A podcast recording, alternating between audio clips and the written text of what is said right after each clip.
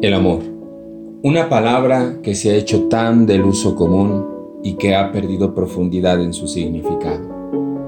El amor no es una emoción. El amor no depende de otra persona. El amor no es una relación. El amor es un estado del ser. Nace contigo. Y lo que tú requieres hacer es encauzarlo para abrir un pasaje donde pueda fluir para poder manifestarse. A diferencia de las emociones, el amor no aumenta o disminuye. Las emociones sí lo hacen. Por eso es que cuando estás en un estado emocional puedes llegar a lastimar a alguien que amas. Ten cuidado con eso. El amor siempre está ahí.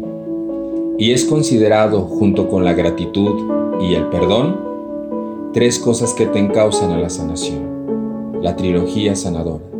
Y hoy te invito para que practiques eso. Agradece todo lo que tienes en la vida. Ensaya y practica amar todo aquello que tienes en la vida. Y perdona todo y a todos todo el tiempo.